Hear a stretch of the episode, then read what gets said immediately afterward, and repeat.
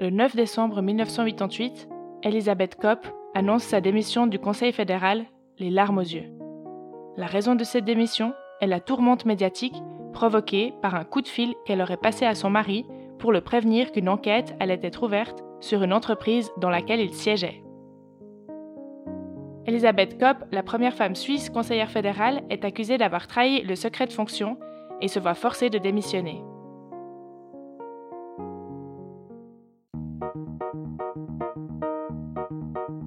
Bienvenue dans Pour de vrai, le podcast qui explore les faits réels. Je m'appelle Clémentine et je pense que les histoires vraies sont souvent le reflet du monde qui nous entoure et peuvent nous aider à le comprendre. Le premier dimanche de chaque mois, je vous raconte une nouvelle histoire vraie parfois connue, parfois un peu moins. En fin d'épisode et à l'aide de différentes sources, j'apporte un éclairage et mon analyse sur une des thématiques en lien avec l'histoire. Bonne écoute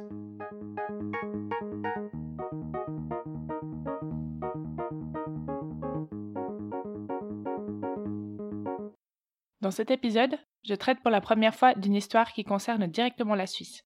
Je vous raconte ce qui fut l'un des plus gros scandales politiques suisses, l'affaire Elisabeth Kopp. Cette affaire fut aussi un coup dur pour les femmes en politique, puisqu'elle conduisit la première conseillère fédérale de l'histoire suisse à la démission.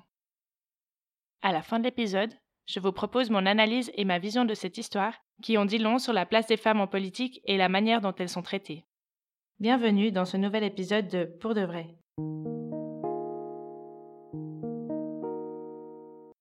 Elisabeth Kopp naît le 16 décembre 1936 à Zurich, dans une famille aisée de la côte zurichoise. Elle s'appelle encore Elisabeth Hickley, son nom de jeune fille. Son père, Max Hickley, est successivement directeur de l'administration fédérale des finances et membre du directoire de la Banque nationale dans les années 50 et 60. Sa mère, Béatrix, est femme au foyer. La famille de sa mère, d'origine saint-galloise, possède des industries de textile. Elisabeth vit une enfance heureuse avec ses deux sœurs, elles sont élevées ensemble à Muri by Berne, juste à côté de Berne. Elisabeth fait ensuite son gymnase à Berne. En parallèle, elle pratique assidûment le patin à glace et participe même au championnat suisse de patinage artistique à deux reprises. Après son gymnase, elle commence des études de droit à l'université de Zurich. C'est là qu'elle s'engage dans la Studentische Direkthilfe Schweiz-Ungarn, une association estudiantine qui, dès octobre 1956, organise l'envoi de biens de première nécessité vers la Hongrie. Elle se rend aussi en Hongrie durant l'insurrection de Budapest contre le régime communiste. C'est de là que lui viendra un intérêt marqué pour la problématique de l'asile. L'année suivante, elle adhère à l'Union suisse des femmes radicales et milite en faveur de l'égalité des droits politiques. Elle intègre le service féminin de l'armée, c'est-à-dire qu'elle fait son service militaire de manière volontaire dans une section réservée aux femmes. Depuis, le service féminin de l'armée a disparu et les femmes volontaires font toujours leur service militaire, mais avec les hommes directement. On voit donc que dès ses jeunes années, Elisabeth est engagée politiquement, avec une orientation plutôt à droite. En même temps, elle a un père banquier et une mère qui descend d'une grande famille d'entrepreneurs, donc c'est assez logique. En 1960, après avoir obtenu sa licence de droit, Elisabeth épouse Hans W. Kopp, un avocat d'affaires de 5 ans son aîné. J'ai malheureusement pas trouvé d'informations sur comment ils s'étaient rencontrés ou sur leur mariage, et c'est dommage parce que ça aurait pu être intéressant quand on connaît la suite de l'histoire. Ils s'installent ensemble à Tsumikon, et ils ont une fille en 1963. Jusqu'en 1970, Elisabeth se consacre entièrement à l'éducation de sa fille. Dès 1970, Elisabeth s'engage en politique dans sa commune la Kossu Tsumikon dans le canton de Zurich. D'abord comme conseillère communale, puis elle en devient rapidement la présidente en 1974. Au niveau de ses idées, elle fait partie du Parti radical démocratique, elle est donc radicale et étiquetée plutôt écolo pour l'époque. Elle entre au Conseil national en 1979 et y est brillamment réélue en 1983. Elle s'illustre notamment en défendant avec compétence les dossiers de la loi fédérale sur l'environnement et le droit matrimonial. En 1983, elle est élue vice-présidente du Parti radical démocratique suisse par ses copartisans. Tout semble lui sourire et l'avenir s'annoncera Dieu.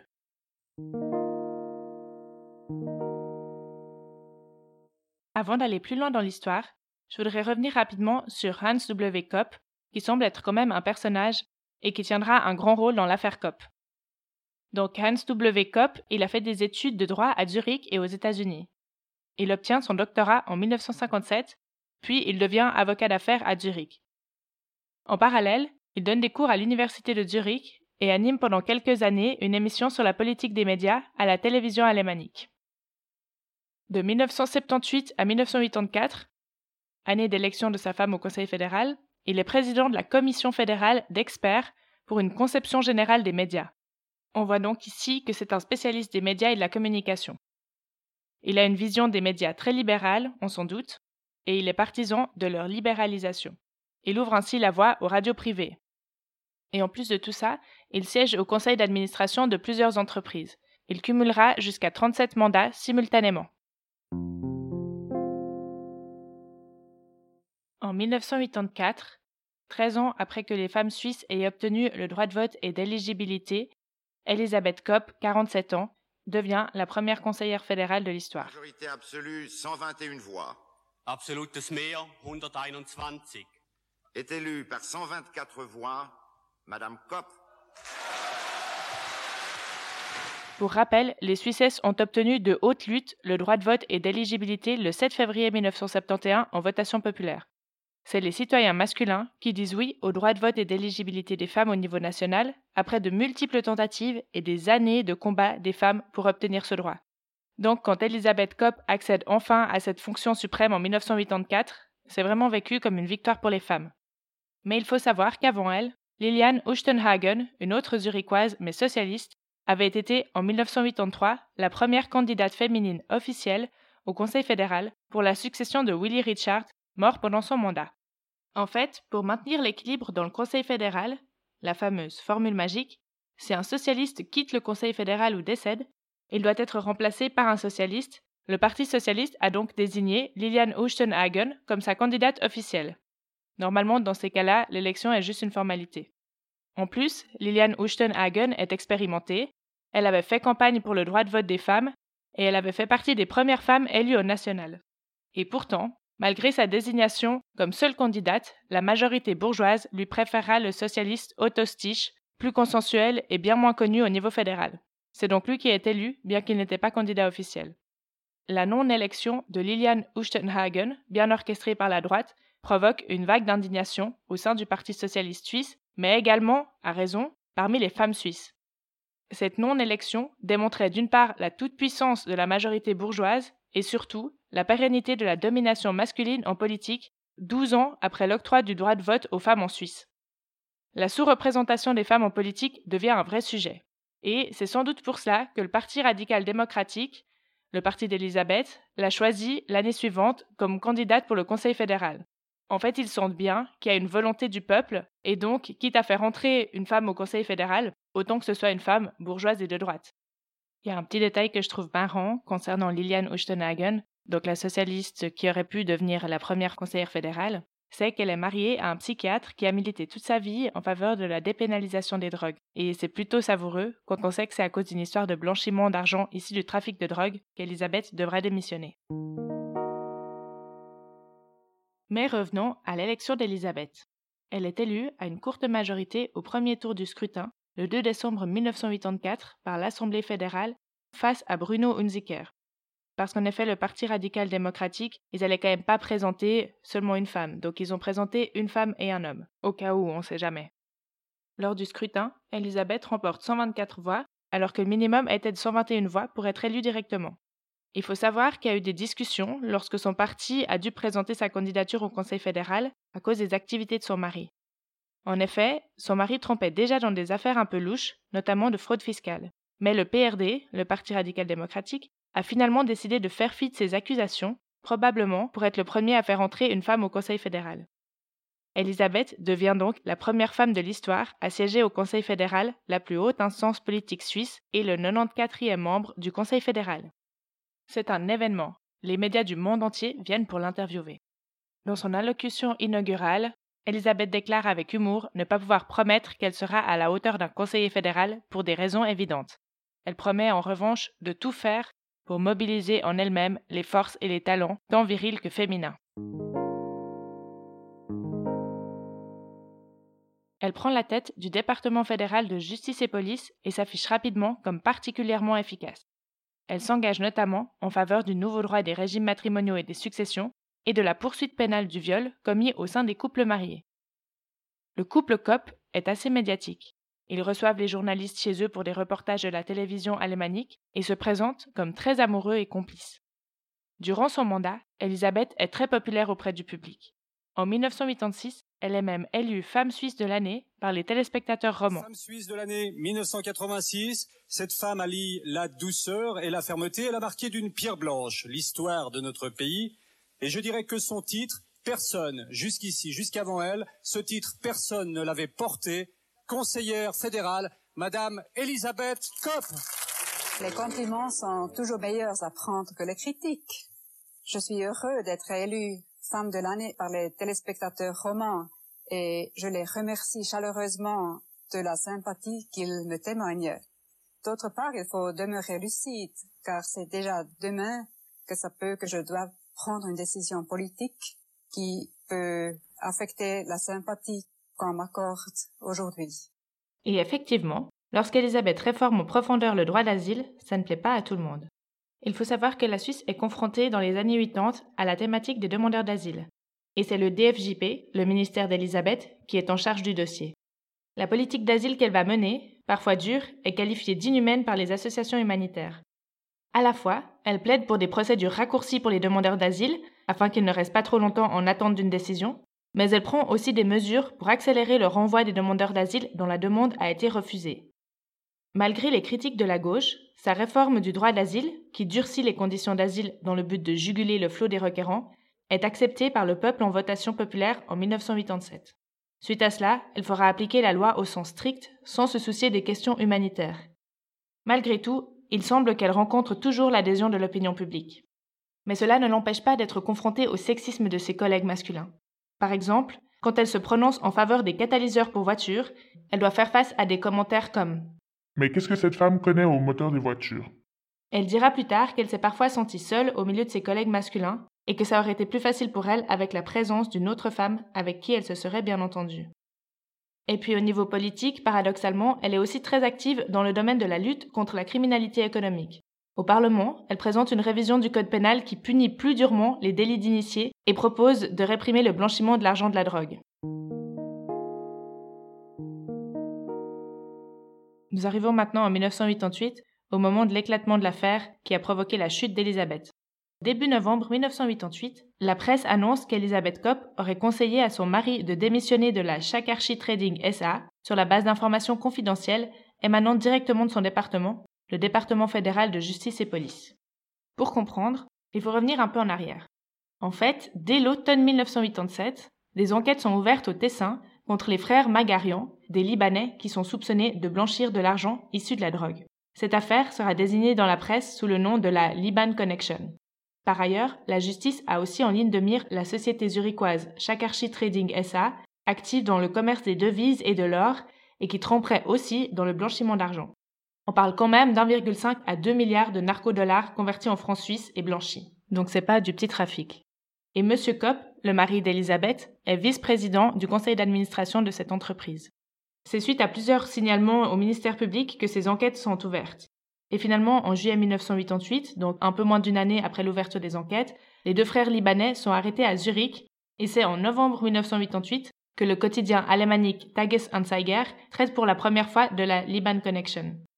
Il sera confirmé par la suite que l'arrestation des deux frères a été discutée au sein de la direction de la Chakarchi et que Hans Kopp a eu la possibilité de se retirer à ce moment-là, mais qu'il a choisi de rester. Il était donc au courant des activités illégales de la Chakarchi, ce qu'il niera plus tard, mettant sa femme dans l'embarras.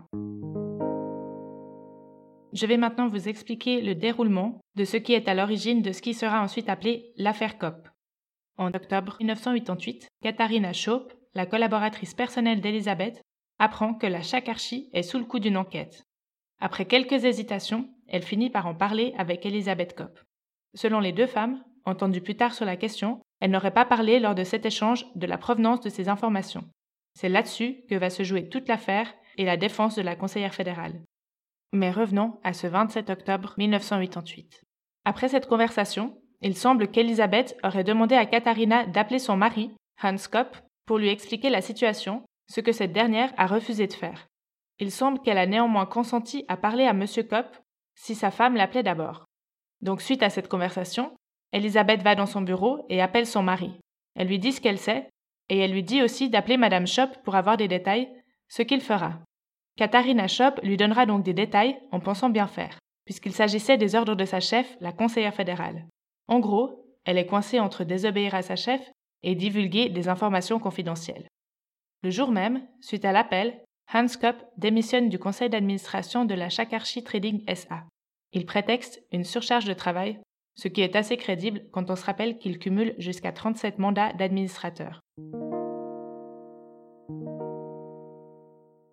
Moins d'une dizaine de jours plus tard, l'affaire sort dans la presse et fait les gros titres.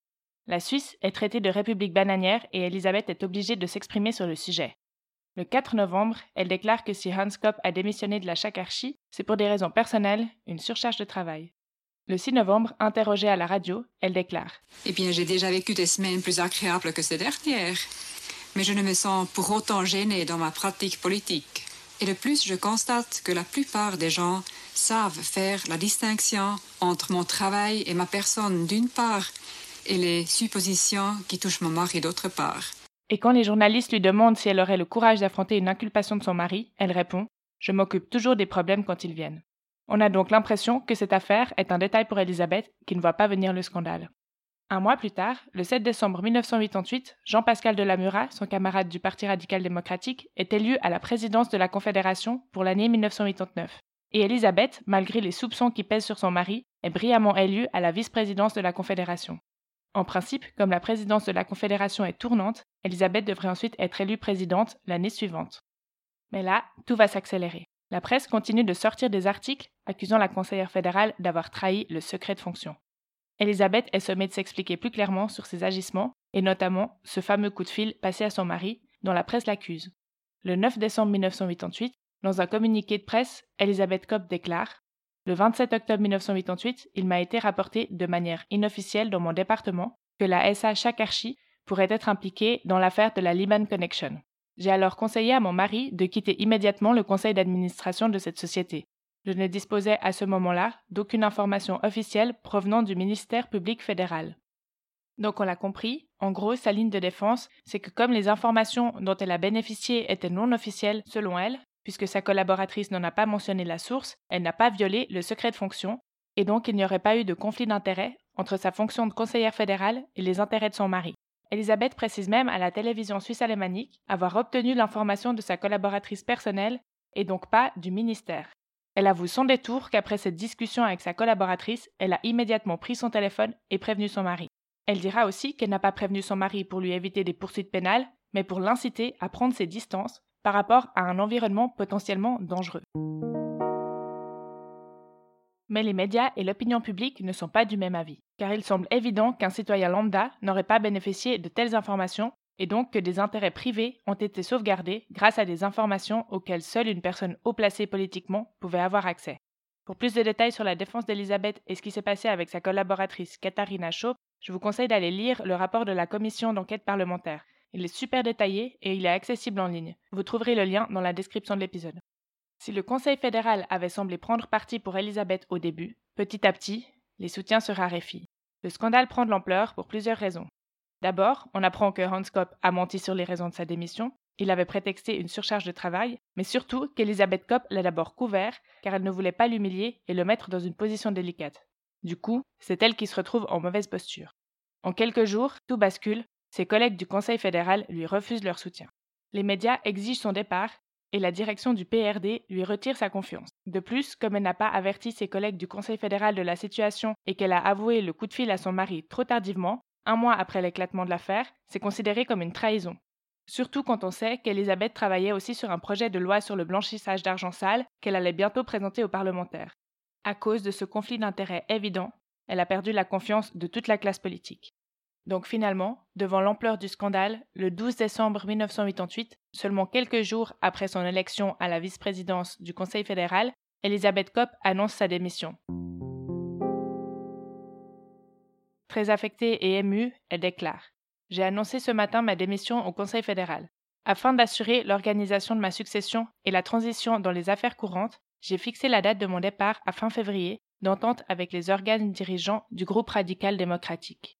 Elle déclare encore, les larmes aux yeux, les soupçons et les sous-entendus dirigés non seulement contre ma famille, mais qui aujourd'hui me touchent directement, atteignent un degré et une dimension insupportables.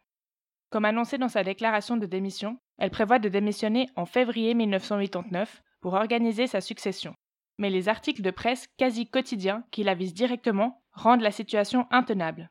Finalement, Elisabeth Kopp démissionne de ses fonctions avec effet immédiat le 12 janvier 1989. On peut donc dire d'une certaine manière qu'elle a démissionné deux fois. Et c'est un homme, Caspar Villiger, qui lui succède. Il faudra ensuite attendre 1993 pour qu'à nouveau une femme entre au Conseil fédéral. Ce sera la socialiste genevoise Ruth Dreyfus. Mais il faut savoir que là encore, ça n'a pas été si simple. Je vous ai déjà parlé de Liliane Ustenhagen, mais en fait, dix ans plus tard, la situation menace de se reproduire. Le PS a désigné Christiane Brunner comme sa candidate. Elle est féministe, syndicaliste, et elle est aussi à l'origine de la grande grève des femmes du 14 juin 1991, qui a réuni plus de 500 000 femmes dans les rues.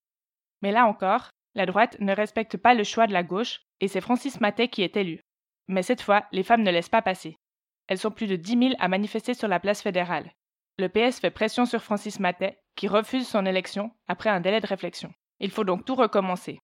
Après deux tours de scrutin où elle n'est pas élue, Christiane Brunner retire finalement sa candidature, laissant le champ libre à une autre syndicaliste, Ruth Dreyfus, qui est finalement élue. C'est elle qui devient, en 1999, la première présidente de la Confédération. C'est 28 ans après que les femmes aient obtenu le droit de vote et d'être élues. Mais revenons en novembre 1989. Cela fait presque une année qu'Elisabeth a démissionné. L'enquête de la commission d'enquête parlementaire sort et accable Elisabeth Kopp, lui reprochant d'avoir enfreint le secret de haute fonction. Celle-ci refuse d'admettre autre chose qu'une maladresse dont elle a tiré toutes les conséquences puisqu'elle a démissionné. Elisabeth Kopp sera ensuite traduite devant le tribunal fédéral pour trahison du secret de fonction en février 1990. Le procès crée une effervescence médiatique rare. Après trois jours d'audience, le 19 février 1990, elle est acquittée au bénéfice du doute et faute de preuves. Mais sa carrière politique est brisée. Cette chute, de la première femme conseillère fédérale qui aurait pu accéder à la présidence de la Confédération, laisse un goût amer aux femmes. On ne peut pas s'empêcher de penser qu'un homme dont la femme aurait eu des intérêts dans des sociétés pas clean n'aurait pas eu à démissionner. Étonnamment, la fin abrupte de la carrière politique d'Elisabeth ne semble pas avoir nuit à sa popularité auprès du grand public. Suite à l'annonce de sa démission, plus de 1200 lettres et de nombreux bouquets de fleurs ont été envoyés à son attention au département fédéral de justice et police. Les romans ont été particulièrement touchés par le sort d'Elisabeth Kopp et beaucoup sont très critiques à l'égard des médias. Cette affaire ne va plus quitter Elisabeth Kopp. Elle publie un recueil de lettres pour donner sa version de l'histoire. Début 1989, juste après sa démission, dans une interview dans la célèbre émission suisse Temps présent, elle révèle avoir pensé au suicide. Plus tard, elle dit aussi qu'elle aurait pu supporter la démission si elle avait eu ensuite des perspectives professionnelles, mais ce qui a été le pire pour elle, c'est vraiment la destruction de sa réputation. Elle se retire de la vie politique et elle rumine l'histoire pendant des années depuis sa retraite à Tsumikon. Une retraite plutôt confortable, même sans perspective professionnelle, puisqu'elle touche, en tant qu'ancienne conseillère fédérale, 150 000 francs par année. Hans Kopp, quant à lui, a fait de la prison pour fraude en 1991, sans que j'ai réussi à savoir si c'était en lien avec la chacarchie. Il a aussi eu plusieurs problèmes avec le fisc zurichois et a finalement été privé de sa patente d'avocat en 1997. Il est décédé en 2009. Elisabeth Kopp revient à la politique en 2004 pour militer en faveur de l'assurance maternité. Elle participe à un documentaire intitulé Elisabeth Kopp eine Winterreise en 2007 qui lui donne largement la parole sur l'affaire. Elle y apparaît toujours blessée par ces événements et semble en vouloir particulièrement à un certain Moritz Leuenberger, alors président de la commission d'enquête parlementaire sur l'affaire Kopp. Donc on se rappelle que l'enquête parlementaire était plutôt accablante. Moritz Leuenberger, membre du Parti socialiste, deviendra d'ailleurs conseiller fédéral en 1995. Aujourd'hui, Elisabeth Kopp a 85 ans elle participe encore parfois à des débats où elle souligne la nécessité de l'égalité des droits entre femmes et hommes et encourage les femmes à s'engager en politique. Sur la page qui lui est consacrée sur le site de la Confédération suisse dans la section sur l'égalité, cette citation est mise en avant. Il doit être aussi naturel de voir des femmes exercer des fonctions dirigeantes que des hommes travaillaient dans des jardins d'enfants. C'est sur ces mots que je termine l'histoire de l'ascension et de la chute d'Elisabeth Kopp, la première conseillère fédérale suisse.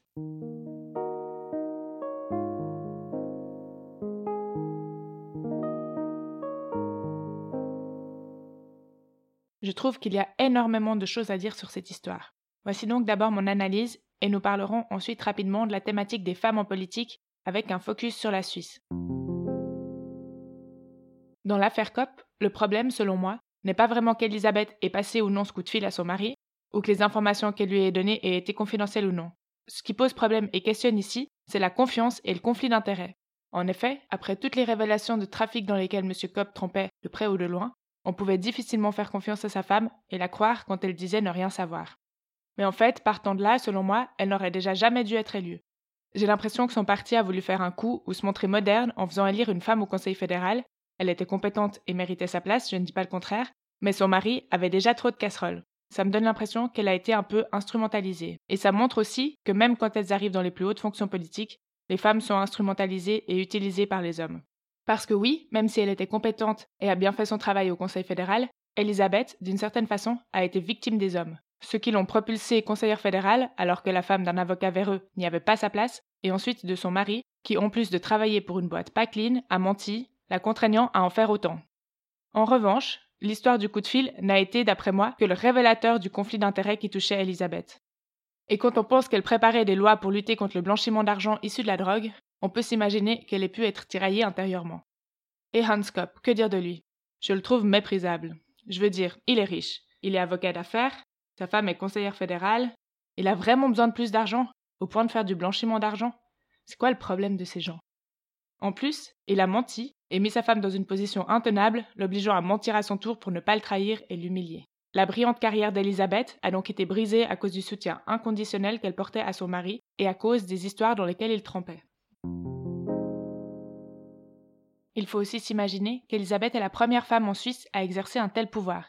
Il n'y avait pas de précédent pour comparer. Et elle est confrontée à une situation inconnue des hommes. Elle ne veut pas humilier son mari, elle le met donc sur un pied d'égalité avec elle. Je pense que les hommes ne sont pas confrontés à ce genre de cas, en fait ils ne se soucient pas vraiment du statut de leur femme en général. Cela pose la question dans l'autre sens. Est-ce que si c'était un homme qui était conseiller fédéral et sa femme qui était une avocate un peu véreuse, aurait-il seulement été élu En fait, je pense qu'on ne l'aurait pas élu dans ces conditions. Pour conclure sur mon opinion sur l'affaire, ben je suis partagée. D'un côté, je trouve que cette femme bourgeoise, qui a déjà tout et est mariée avec un homme riche, mais qui en veut visiblement toujours plus au point de tremper dans des trafics louches, ne mérite pas vraiment de compassion.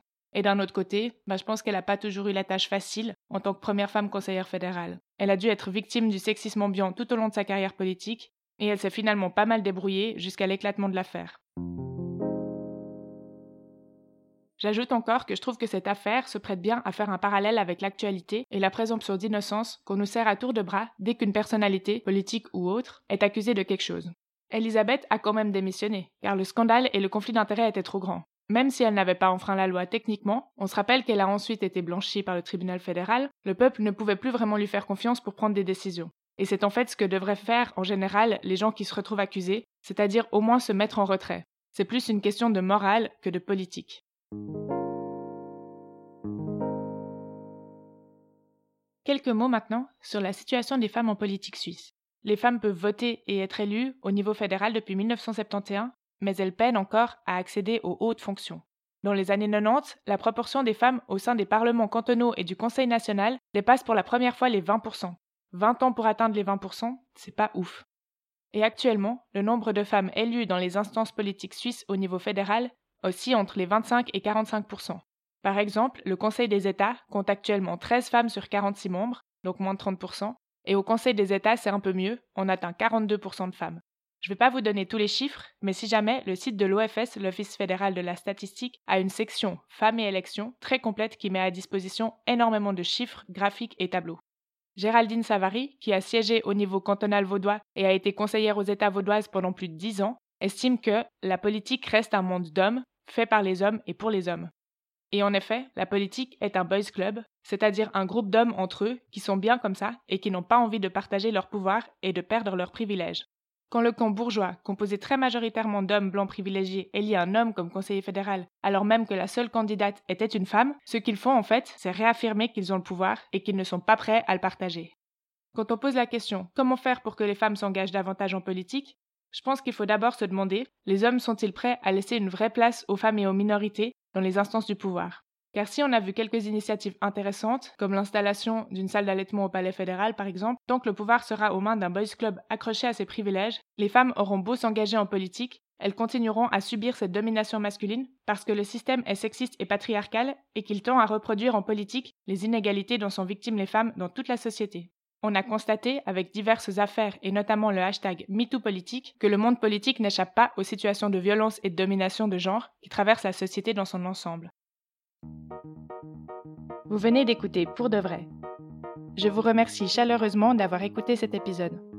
Vous trouverez toutes les sources et les références utilisées pour écrire cet épisode dans la description. Si vous souhaitez m'aider à faire connaître Pour de vrai et soutenir le podcast, vous pouvez lui donner 5 étoiles sur Spotify et vous abonner sur votre appli de podcast préféré. Vous pouvez aussi le recommander à vos amis. Et pour ne rien rater en attendant le prochain épisode, c'est sur la page Instagram du podcast que ça se passe. On se retrouve très vite pour un nouvel épisode. À bientôt!